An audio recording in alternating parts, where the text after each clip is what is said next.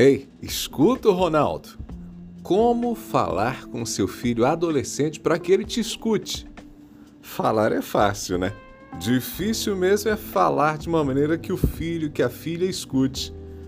Conversar com os nossos filhos deveria ser algo fácil, mas não é não.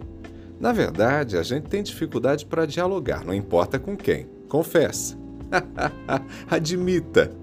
Qualquer conversa que demanda um pouco mais de atenção, que trata ali de algo mais complexo, é um processo sofrido para a gente. E não é diferente com os filhos. Muitas vezes os pais se sentem frustrados, ignorados ou desafiados pelos filhos, que parecem viver em um mundo à parte. Mas escuta, Ronaldo é possível estabelecer uma relação de confiança, de respeito, de diálogo com os adolescentes. Eu vou dar para você algumas dicas simples. Pegue as dicas. Primeira dica: seja breve e direto. Os adolescentes não têm paciência para ouvir longos discursos ou sermões.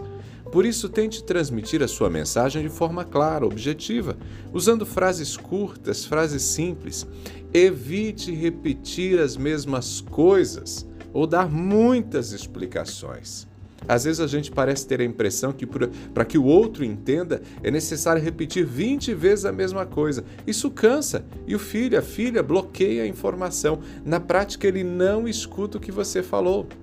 Segunda dica: dê espaço para que seu filho também se expresse e faça perguntas. Diálogo é isso: um fala, o outro escuta. Depois, quem escutou também fala, também se expressa, também questiona. Terceira dica: mostre interesse e empatia. Os adolescentes precisam se sentir compreendidos e valorizados pelos seus pais e não julgados. Por isso, demonstre que você se importa com o que ele pensa, com o que ele sente e faz. Escute com atenção, sem interromper, sem julgar. Reconheça os pontos de vista dele, dela, mesmo que não concorde. Tente se colocar no lugar do seu filho e entender o que ele está vivendo. Quarta dica Escolha o momento certo. Não se trata de se tornar refém do seu filho. Trata-se de ter bom senso. Seu filho é uma pessoinha, um ser humano como você. Quando você está cansado, cansada, irritada, irritada, ou teve um dia complicado, como você se sente? Tem disposição de ter uma conversa mais difícil? Então entenda. Procure um momento em que ele ou ela esteja mais relaxado, receptivo e disposto a dialogar.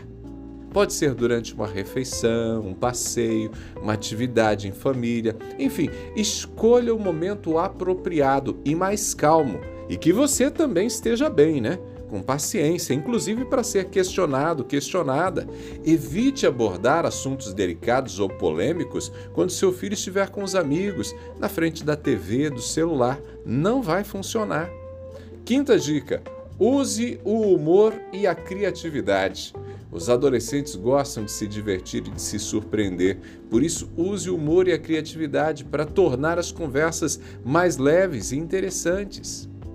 Sexta dica: seja positivo e elogie. Os adolescentes precisam de incentivo, de reconhecimento.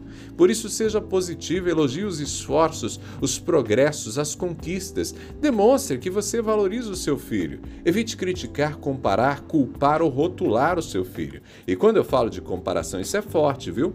Toda comparação é desastrosa. Não use o irmão, a irmã, o amigo, a amiga de seu filho como referência. Sétima dica: estabeleça limites e regras. Ser legal com seu filho não significa abrir mão da autoridade. Pais são pais, não são amiguinhos. Os adolescentes precisam de orientação e disciplina de seus pais. Por isso, estabeleça limites e regras claras, coerentes e consistentes para o seu filho. Oitava dica: expresse o seu amor e o seu apoio.